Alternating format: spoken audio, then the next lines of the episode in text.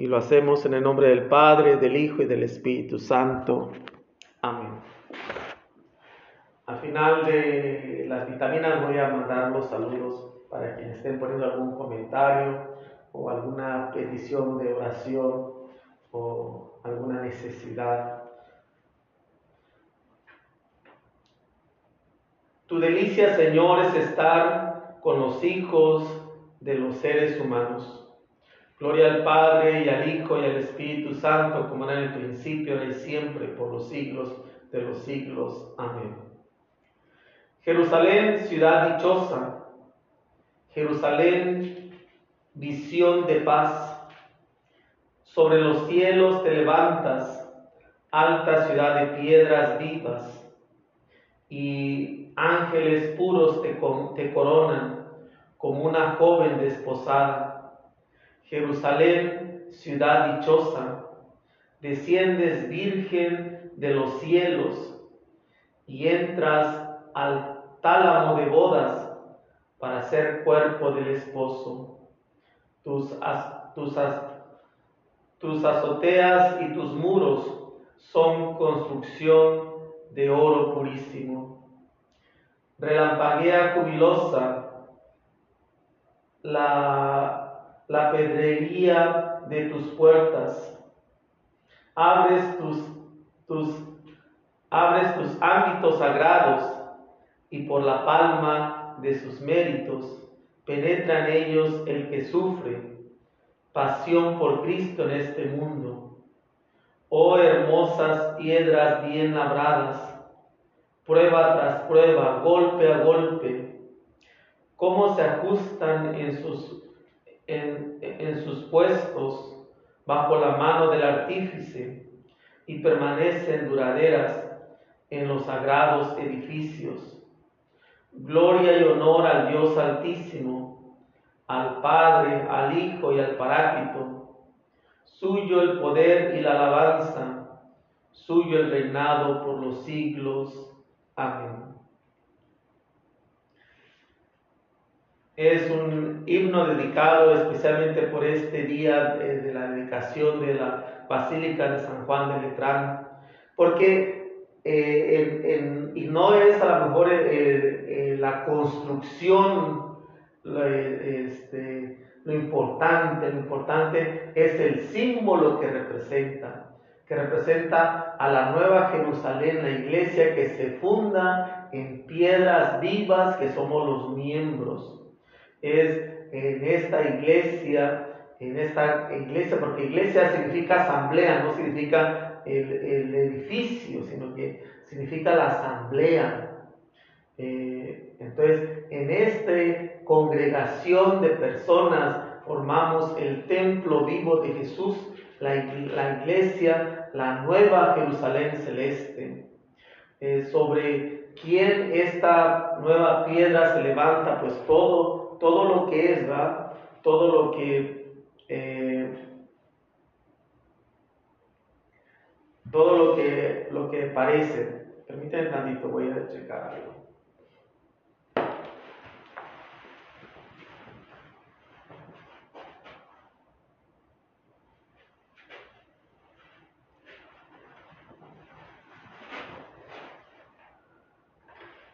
a veces la tecnología nos complica las cosas y, realmente a veces nos también eh, uno se descuida. Perdón por, esta interferencia. Este, no sé si a lo mejor se alcanza a ver ahora o no.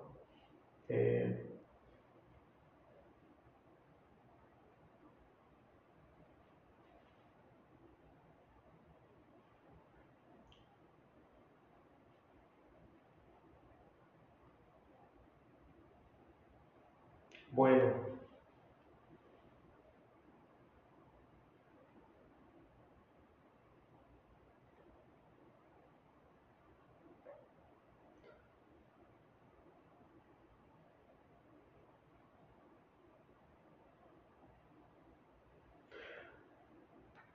Ok, parece que ya este, se volvió a, reconectar. Hablaba de que eh, este día nos habla eh, especialmente esta dedicación de la Basílica de Nuestra Señor, de la Basílica de San Juan de Letrán, nos habla de este significado de la nueva iglesia o la iglesia de Cristo como la nueva Jerusalén, el nuevo pueblo de Dios que se funda no en un templo físico, sino en un lugar de, de piedras vivas que somos la iglesia. Y por eso este himno que nos habla, especialmente centrándose en la iglesia como la Jerusalén, la iglesia que no es un edificio, sino es la asamblea, es el grupo de personas que se reúnen, esa es la traducción de, del nombre iglesia. Y por eso Jerusalén va a ser la ciudad dichosa, donde eh, descienden eh, del cielo esta, esta ciudad de piedras vivas donde los ángeles la coronan como una joven desposada, la Jerusalén que desciende como virgen de los cielos, eh, relampaguea jubilosa, eh, eh, esta iglesia, esta Jerusalén, esta ciudad que se ve hermosa desde, desde todos los lugares. dice, oh hermosas piedras bien labradas, eh, prueba tras prueba, golpe tras golpe. Dice, como se ajustan en sus puestos bajo, bajo la mano del artífice, que en este caso es Dios. dice, y permanecen duraderas en los sagrados edificios.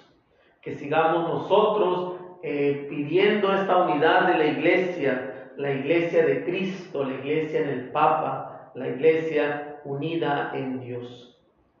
Vamos a pasar a la invitación de las lecturas de, este próximo domingo, que es el domingo 32 o trigésimo segundo eh, domingo del tiempo ordinario.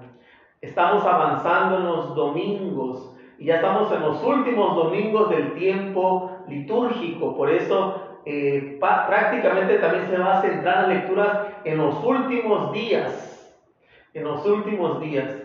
Y de igual manera el tiempo de, de Adviento nos va a volver a rematar otra vez de, los últimos días, pero de la venida de Jesús, eh, la segunda venida de Jesús, pero también recordarnos la primera venida. Así que nos acercamos al final del año litúrgico y nos acercamos a las lecturas en, esta forma de, de ver la parucía, la venida de Jesús de manera escatológica que nos habla de los últimos tiempos. La primera lectura eh, de este domingo que viene va a ser del libro de la sabiduría, el capítulo 6, versículo del 12 al 16. Dice, radiante, incorruptible es la sabiduría, y con facilidad la contempla quienes la aman, y ella se deja entrar por quienes la buscan y se anticipa darse a conocer a los que la desean. El que madruga por ella no se fatigará, porque la hallará sentada a su puerta.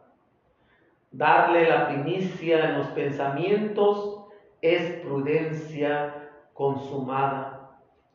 Quien por ella se desvela pronto se verá libre de preocupaciones a los que son dignos de ella, ella misma sale a buscarlos por los caminos, se les aparece benévola y colabora con ellos en todos sus proyectos.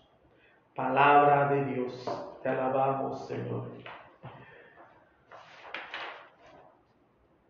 La liturgia de este domingo pues intenta eso, dar una pauta a la apertura del último destino del hombre. ¿Cuál es el último destino de todo ser humano? Eh, la muerte, ¿verdad?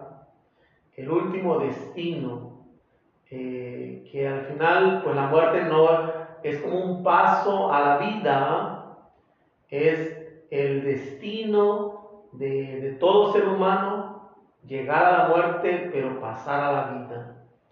Y sin la sabiduría, sin la sabiduría que nos habla que es la esencia de lo bueno, de la felicidad, de lo ético y estético, la vida perdería su hermosura. Y esta dimensión escatológica que nos lleva a lo más allá de la experiencia que es finita y de la muerte. Eh, solamente lo entendemos a través de la sabiduría.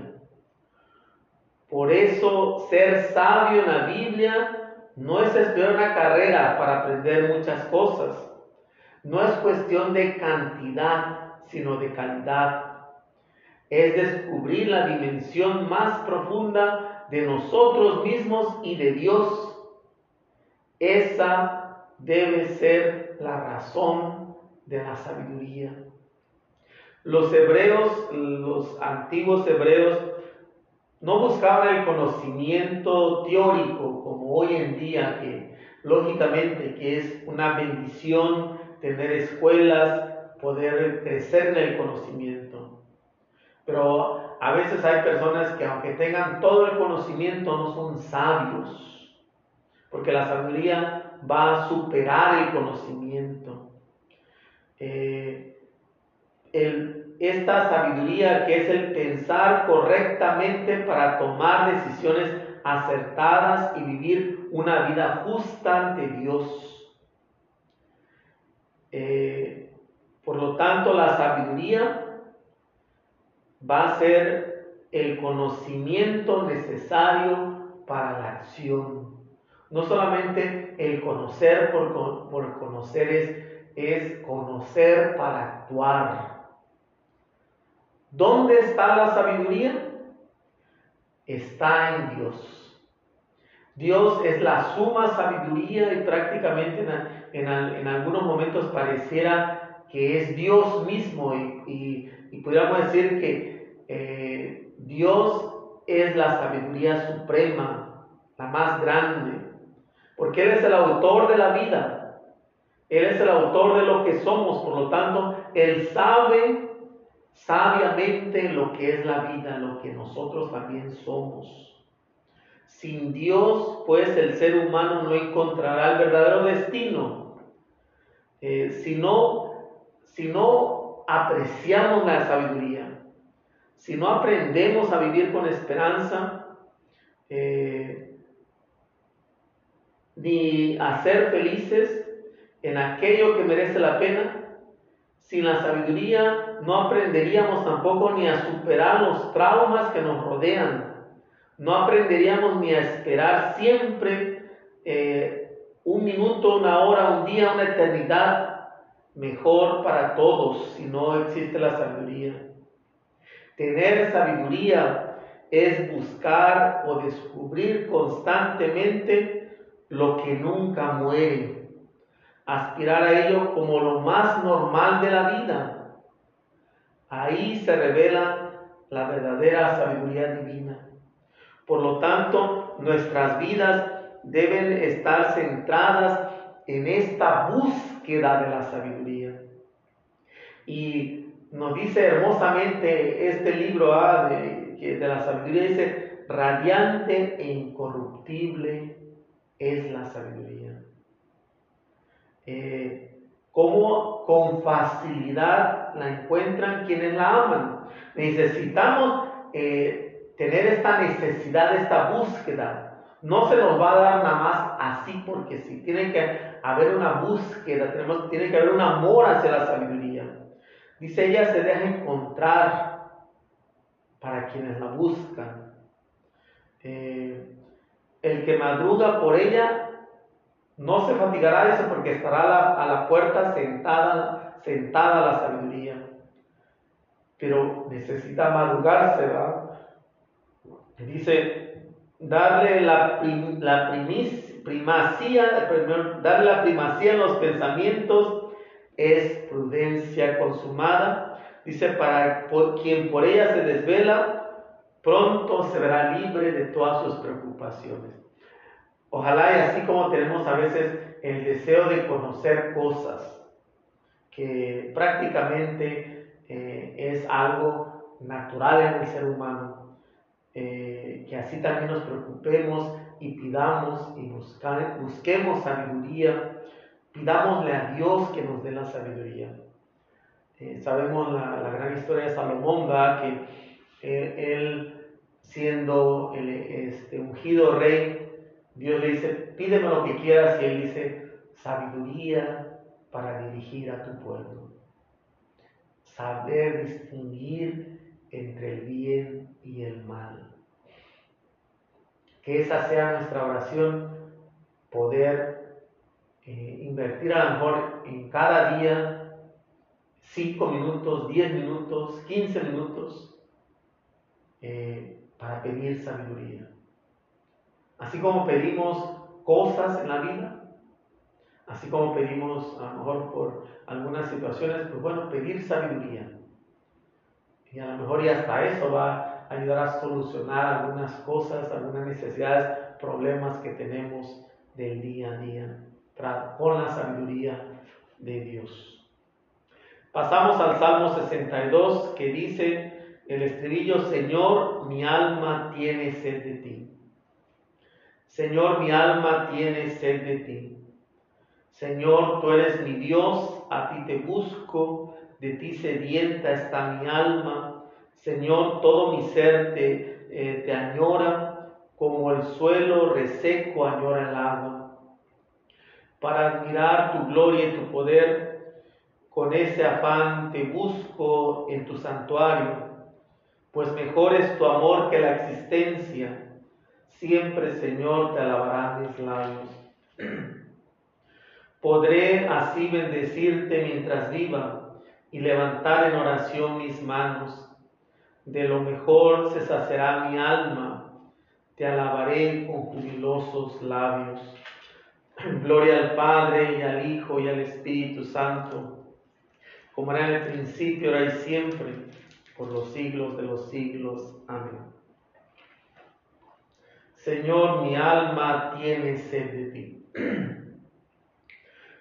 Este salmo nos quiere hacer mostrar que en este deseo por Dios podemos encontrar su sabiduría, su gracia, que a lo mejor también puede ser un sinónimo de la sabiduría de Dios.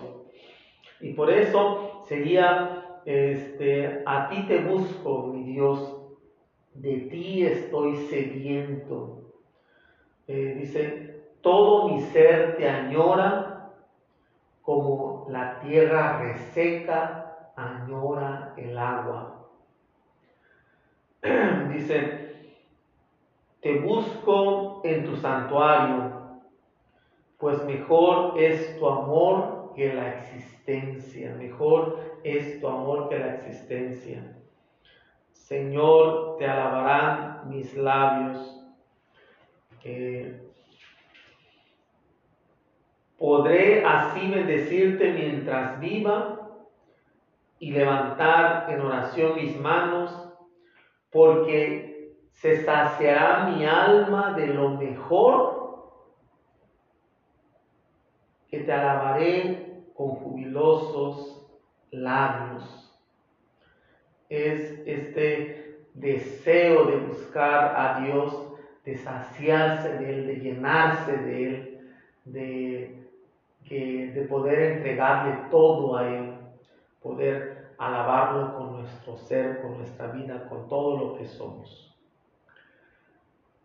La segunda lectura viene de la primera carta del apóstol San Pablo a los tesalonicenses, que es del capítulo 4, versículo del 13 al 18. Dice San Pablo, hermanos, no queremos que ignoren lo que pasa con los difuntos, para que no vivan tristes como los que no tienen esperanza. Pues si creemos que Jesús murió y resucitó, de igual manera debemos creer que a los que murieron en Jesús, Dios los llevará con él. Lo que les decimos como palabra del Señor es esto, que nosotros los que quedamos vivos, para cuando venga el Señor, no tendremos ninguna ventaja sobre los que ya murieron. Cuando Dios mande que suenen las trompetas, se oirá la voz de, de un arcángel y el Señor mismo bajará del cielo. Entonces los que murieron en Cristo restarán primero. Después nosotros los que quedamos vivos seremos arrebatados juntamente con ellos entre nubes por el aire para ir al encuentro del Señor. Así estaremos siempre con Él. Consuélense pues unos a otros con estas palabras. Palabra del Señor. Te alabamos, Señor.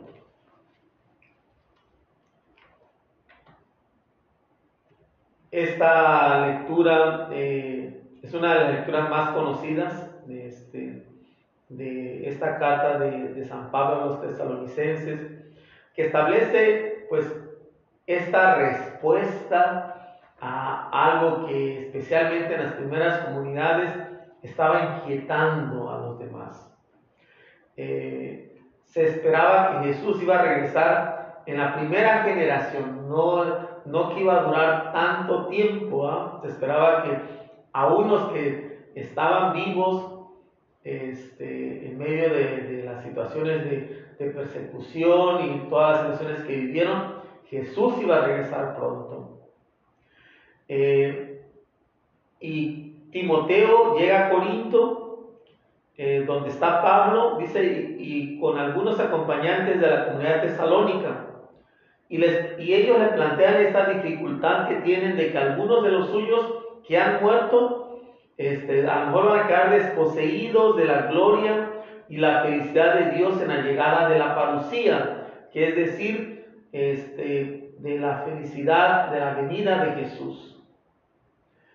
Eh, si estos muertos iban a resucitar para gozar de la felicidad. Eh, sabemos que el mismo Pablo él pensaba que él mismo vería ese momento de la, de la parucía, de esta segunda venida de Jesús, que eh, era una actitud e incluso un, eh, un convencimiento bastante común entre los primeros cristianos. Y por lo tanto, eh, este, pues esperaban anhelantes y añorantes por este gran momento. Pero sucedía que empezaban a morir. Se empezaban a morir aquellos que estaban en la espera de Jesús, que los iba a venir a arrebatar hacia, hacia el cielo, a resucitar juntamente con Él, aún estando vivos, que Él iba a venir a restaurar el reino de Dios. Y sin embargo, pues, eh, pues vieron que no, y por eso San Pablo lanza esta carta para enseñarles algo nuevo, algo algo que pueda este, llenar y satisfacer eh, este deseo por, la vida de Jesús. Y especialmente saber este, que no se debe perder la esperanza. Dice, no vivan como aquellos que no tienen esperanza. Dice, si hemos creído, si creemos que Jesús resucitó de entre los muertos, murió y resucitó de igual manera, debemos creer que a los que murieron Jesús, Dios no los abandonó, Dios los llevará con Él. Eh, y por eso dice, y, no se crea que los que ya murieron este, ya tienen la desventaja y van a quedar al último, ¿va? Dice, no, ellos van a ser los primeros que van a ser llamados. Y después de ellos seremos los que estaremos vivos. Imaginemos el gran deseo a lo mejor de uno a lo mejor poder vivir ese momento de la venida de Jesús. Y si estamos vivos, pues seremos al final nosotros los que estemos vivos, si estamos vivos. Eh, y, y por eso dice, pero la meta final, la meta final es que estaremos con Jesús iremos al encuentro del Señor. Estaremos siempre con Él. Esa es la meta final, dice San Pablo. Ya sea que estemos muertos o sea que estemos vivos, en eh, la resurrección de los muertos eh, iremos al encuentro del Señor y estaremos siempre con Él.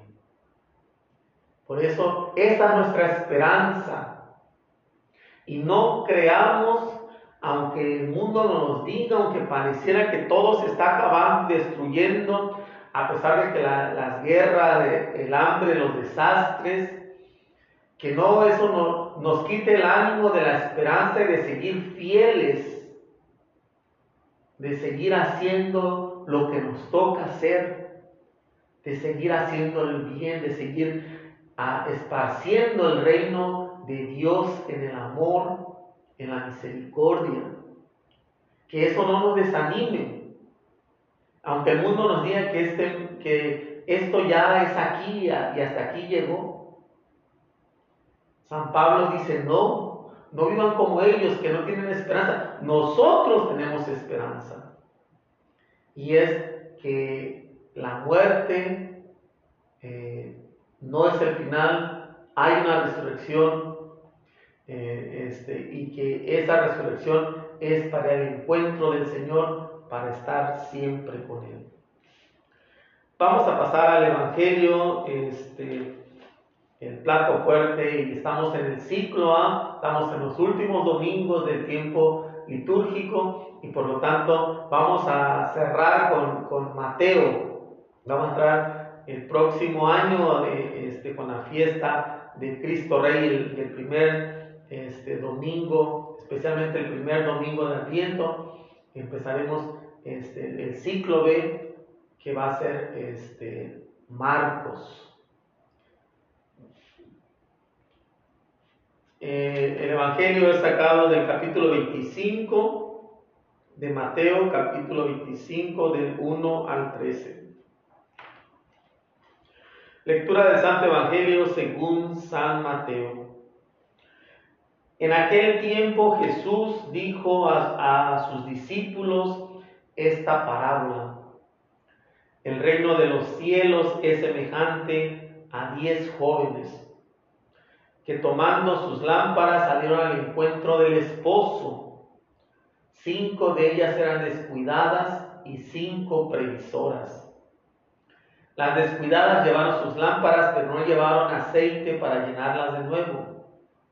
Las previsoras, en cambio, llevaron cada una un frasco de aceite junto con sus lámparas. Como el esposo tardaba, les, entró sueño a todas y se durmieron. A medianoche oyó un grito, ya viene el esposo, salgan a su encuentro. Se levantaron entonces todas aquellas jóvenes y se pusieron a preparar sus lámparas. Y las descuidadas dijeron a las previsoras, denos un poco de aceite, de su aceite, porque nuestras lámparas se están apagando. Las previsoras les, contestaron, no, porque no va a alcanzar para ustedes y para nosotras. Vaya mejor a donde, donde lo venden y aquí cómprenlo. Mientras aquellas iban a comprarlo, llegó el esposo y las que estaban en listas entraron con él al banquete de bodas y se cerró la puerta. Más tarde llegaron las otras jóvenes y dijeron, Señor, Señor, ábrenos. Pero él les respondió, yo les aseguro que no las conozco. Estén pues preparados, porque no saben ni el día ni la hora palabra del Señor. Gloria a ti, Señor Jesús.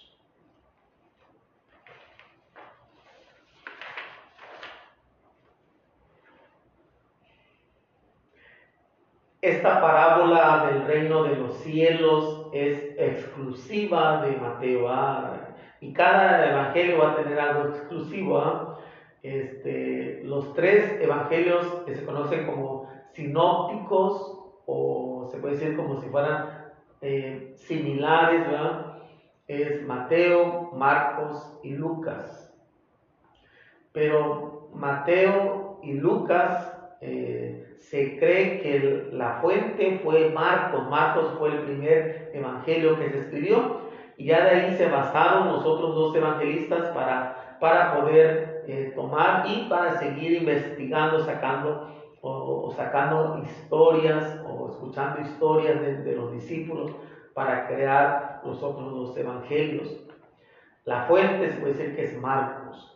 Entonces, este evangelio de, Mateo eh, este, tiene esta parábola que es exclusiva de, de este evangelio y nos propone eh, esta parábola del reino de los cielos, de las vírgenes, que aquí dicen descuidadas y previsoras, eh, pero que en otras traducciones puede ser las vírgenes imprudentes y sabias, o las vírgenes necias y prudentes.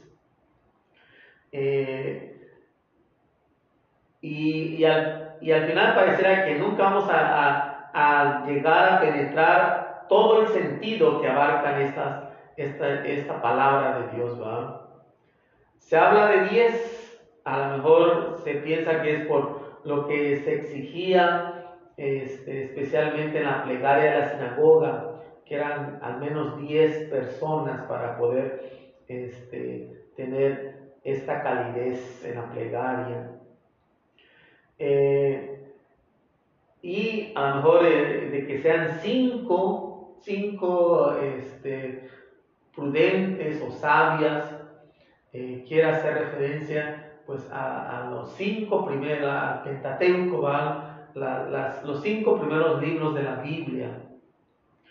y la sabiduría o esta, esta vírgenes prudentes o sabias que, pues para hacer referencia, a lo mejor haciendo conexión con la primera lectura.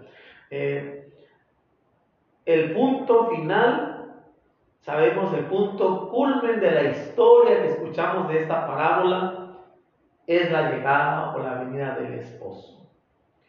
Eh, sabemos que sin esposo no hay boda, que igual sin esposa no hay boda, eh, que al final estas eh, amigas que eran vírgenes, que, que, simplemente quiere decir no casadas, ¿verdad? Eh, eh, que también algún día pues van a casarse, llegarían a desposarse también ellas. Entonces, si no hay esposo, pues no hay boda. Entonces, pero es este significado porque se, se oye hablar del esposo, no del esposo o del novio, pero no de la novia, no de la esposa. ¿Por qué? Porque es este, este significado escatológico de que de, las nupcias, de, las bodas de Dios con su pueblo. El pueblo es la esposa. Eh, Dios viene a casarse con, con su pueblo. Eh, sin el esposo nada tiene sentido. Eh, se habla del aceite, este aceite que se utiliza para, para, para prender pues, las lámparas, ¿verdad? Este, iba a decir que a lo mejor tiene una, una, una, vela con aceite, pero no es una vela con cera y quise prenderla porque eh, este mes también recordamos a los fieles difuntos este, eh, y que celebramos pues, el Día de los Fieles Difuntos el 2 de noviembre, pero todo el mes eh, se pide orar por los difuntos. Pero el aceite del judaísmo también era un signo de buenas obras, eh, así como también el aceite significaba la alegría este, de, de, un, de, una fiesta, la alegría que se puede dar en, en, en estos ambientes pero también el aceite para ungir al Mesías, a ungir, el aceite se usaba para ungir al elegido. En este caso puede ser un rey, un profeta, este, un sacerdote, poder ser ungido con aceite. Eh, y Jesús nos muestra esta parábola que nos habla del marco de la, de la fiesta de bodas para hablar de algo muy trascendental, que es la espera y la esperanza. Eh, este deseo de esperar, de, estar en, la, esperanza, no perder la esperanza aún en medio de cosas que pareciera que no van a llegar, que no van a cambiar. Y aquí los protagonistas pues, no son ni, el novio, este, eh, que al final pues se va a ver que, que, aparece, ¿va? Pero ni la novia, en este caso los protagonistas son las doncellas o estas vírgenes que acompañan a la novia para este momento.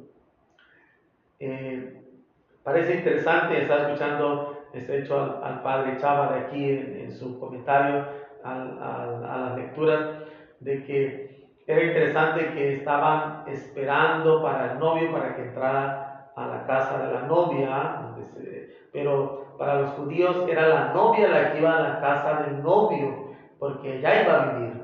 Entonces la fiesta era en la casa del novio. Eh, eh, lo, lo pone de manera diferente Mateo porque quiere llamar la atención de los oyentes. Y eh, sabemos que para este acontecimiento de amor y de gracia, que es las bodas del Cordero, que es las bodas nupcial de Dios, hay que estar preparados. No podemos nosotros pensar que todo se nos tiene que dar porque lo merecemos. Hay que prepararnos. Y por eso eh, este, es abrirse a la sabiduría de Dios. Y pareciera que esta respuesta de, las, de las vírgenes prudentes o de las, este, de las previsoras, de decir, no que les pidan aceite y dicen no, mejor vayan a comprarlo porque no es que eh, no es una manera mejor este, negativa eh, o una forma de, ser este, tacaña o tacañas o, solamente egoístas. No es el sentido porque es, es estar preparados. Hay situaciones que solamente uno puede hacer y que Ahí tenemos nuestra propia responsabilidad y obligación y cada quien tiene que asumir su propia responsabilidad y obligación en las cosas. Y por eso es estar preparados, que es abrirse a la sabiduría. Eh, el júbilo que se respiraba en una boda, como la que Jesús describe, es lo propio de algo que se alcanza al punto culmen de la vida del esposo.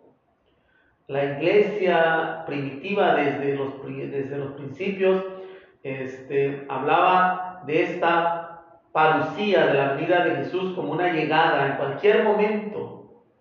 Esta venida del esposo amado que va a venir a retomar a su pueblo. Esta venida de Jesús, este, los primeros cristianos, la iglesia primitiva, lo entendía así. Por lo tanto, es estar preparados. Lógicamente que la frustración en la primera o la segunda generación sobre la llegada de, Jesús o del fin del mundo, este, iba a ser la plenitud del reino de Dios eh, y que no llegaba es, este acontecimiento. Por lo tanto, las diez vírgenes eh, son representación de nuestra comunidad cristiana que tiene que estar en la espera. ¿Quién eres? ¿Quién soy?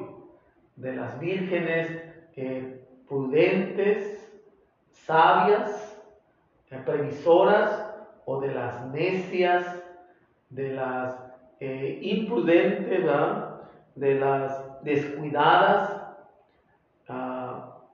que a lo mejor deja todo a la deriva. Ahí es donde tenemos nosotros que ubicarnos si, si, este, si esta imagen de estas diez vírgenes representa a la comunidad. Y sabemos que no significa para eh, esta historia para temorizarnos, porque Dios no busca temorizarnos a nosotros, sino para que mantengamos abierta la esperanza a esta eh, dimensión tan importante de la vida que es el fin de nuestras vidas. Es abrirnos a la esperanza para este momento importante de nuestra vida. El momento más importante de nuestra vida que va a ser la muerte. Porque esta vida ciertamente es una sola vida, hay que vivirla lo mejor que se pueda, pero es una sola vida. Después habrá una vida eterna Ahí sí es donde más tenemos que poner toda nuestra energía para prepararnos para ese momento. es tener esta esperanza para, para el momento más importante de nuestras vidas.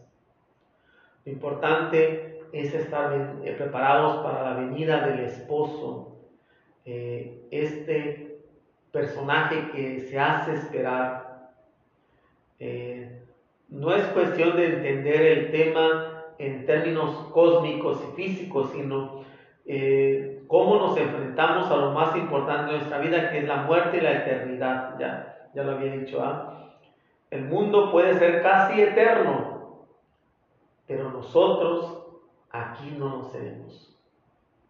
El mundo ha vivido ya por millones de años, ciertamente, pero nosotros no vivimos tanto tiempo. Nosotros seremos muy pasajeros, en la vida se nos va en unos 80 años, 90 años, 100 años para los que son más fuertes, pero es pasajero. Estamos llamados a la presencia de Dios y es como estas bodas, es el, momento, debe ser el momento más feliz porque nos, nos entregamos a las bodas del Cordero. Debemos anhelar añorosamente ese momento o de lo contrario seremos unos necios eh, unos este, imprudentes, unos descuidados, eh, y no vamos a poder entender estos eh, desposorios de amor eterno, de felicidad sin límites. Tenemos que anhelar este momento, anhelar el momento culmen de nuestra vida, el momento más importante de nuestra vida. Porque no es alcanzar un título, no es hacer una familia, tener una casa, tener un carro. Esos son momentos a lo mejor buenos, son momentos importantes, pero no es el momento más importante de nuestra vida. El momento más importante de nuestra vida será el encuentro con Jesús, con el esposo, con el amado, con el amado de nuestro corazón, el amado de nuestras vidas. Cierren sus ojos por un momento. Vamos a entrar un momento de oración. Miremos nuestras vidas, miremos lo que somos. ¿Dónde hemos puesto nuestro esfuerzo? ¿Dónde hemos puesto nuestras energías? ¿Dónde hemos puesto todos nuestros sueños? Todo nuestro, a veces nuestros recursos, ¿dónde lo hemos puesto? ¿En qué hemos gastado y desgastado nuestra vida? Y miremos que a veces si hemos pensado en, en cosas que son importantes y son buenas, pero que solamente son pasajeros, pasajeras, materiales. No, ¿hasta dónde podemos llegar con todo eso? Ahora pensemos en la oferta de Dios. Dios nos ofrece algo, Dios nos da algo y es abrirnos a la sabiduría de Dios. Que nos ayude a entender quiénes somos, por qué estamos aquí, qué es el sentido de la vida. Pidamos la sabiduría de Dios, la sabiduría que está más cerca de nosotros de lo que pensamos, pero tenemos que buscarla, tenemos que hacer un esfuerzo. Tenemos que disponer nuestras vidas para lo más grande, lo único que existe en la vida que es Dios. Y por lo tanto, eh, en todos esos momentos, todas esas circunstancias, situaciones o personas que a veces hemos puesto como, como el, el fin de nuestras vidas, o lo más importante de nuestras vidas, ahora pensemos en el gran momento del encuentro con Jesús. Y allí abrirnos a su santa voluntad, a su santo amor darnos y entregarnos en lo que somos, cómo nos ama. Pide a Dios sabiduría. Pide a Dios también que te ayude a entender la vida, a entender qué es la vida y hacia dónde se dirige. Y entender lo que es el reino de los cielos, a esta invitación de las bodas del Cordero, de las bodas del esposo, de, este momento culmen de, nuestra propia resurrección, de nuestra propia muerte, pero resurrección en Jesús. Y pone esos anhelos en esto. Invierte tu vida, tus energías, uh, aún lo que posees, aún lo que tienes tus pensamientos, tus deseos que se encaminen solamente en búsqueda de la sabiduría de Dios y en el momento más importante de tu vida, que es el encuentro con Jesús. Padre nuestro que estás en el cielo, santificado sea tu nombre. Venga a nosotros tu reino, hágase tu voluntad en la tierra como en el cielo. Danos hoy nuestro pan de cada día. Perdona nuestras ofensas, como también nosotros perdonamos a los que nos ofenden. No nos dejes caer en tentación y líbranos del mal. Amén. Santa María de Guadalupe, ruega por nosotros. Quiero, perdón que me ganó el tiempo, quiero compartir con ustedes eh, esta, eh, esta meditación, se llama esperanza. Eh, esperanza, no una persona, esperanza, este, la esperanza va, la esperanza como un valor, como un don, eh, una gracia de Dios. Dice, cuando te sientas vacío o vacía, piensa que hay algo que Dios puso en ti y ese algo es lo que tienes que descubrir cuando te sientas decepcionado o decepcionada, piensa que, que Dios algo te tiene reservado y debes luchar para merecerlo.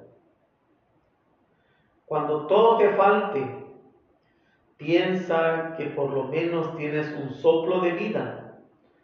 No, no lo botes, respíralo, siéntelo, cobíjalo cuando te sientas incomprendido, incomprendida, eleva tu pensamiento hacia Dios y encontrarás la comprensión que buscabas. Cuando te sientas solo o sola, recuerda que existe alguien que te conoce y sabe lo que quieres, quien, quien sí lo sabes escuchar quien si lo sabes escuchar podrá ayudarte, alguien con quien puedes, puedas dialogar sin temor ni recelo. Tienes el mejor apoyo que puedes desear, que tienes a ti, sí, tú, y como si fuera poco, tienes a Dios. Es un hermoso pensamiento para recordarnos, porque a veces nos sentimos así, nos sentimos vacíos, nos sentimos decepcionados, nos sentimos que algo, que todo nos falta, o a veces sentimos, nos sentimos incomprendidos, o nos sentimos solos o abandonados. Y a veces es bueno pensar que, ¿qué es lo que puedo aprender de esto? ¿Qué es lo que tengo que descubrir cuando me siento vacío? qué es lo que tengo que este, luchar, qué es lo que tengo que luchar para merecer, qué es lo que eh, tengo que apreciar. Cuando me falta, este, no, tenemos un soplo de vida, significa que te nos queda vida. Cuando nos sucede la incomprensión, pues buscar a Dios, porque con Él nos, nos sentiremos comprendidos, encontraremos la comprensión que buscamos. Y cuando nos sentamos solos, eh, hay alguien que, que nos conoce, que sabe lo que queremos, que si lo sabemos escuchar podrá ayudarnos, alguien con quien dialogar sin recelo, porque tenemos el mejor apoyo que somos nosotros mismos, ciertamente, pero sin lugar a dudas tenemos a Dios, que es el más grande de los apoyos, y pidamos la sabiduría de Dios para que nos abra esos nuevos caminos de vida nueva, nos abra caminos de mayor entrega, caminos de felicidad, de armonía y de todo lo bueno que solamente viene de la sabiduría de Dios. El Señor esté con ustedes. Y la bendición de Dios Todopoderoso, Padre, Hijo y Espíritu Santo, descienda sobre ustedes y permanezca para siempre. Amén.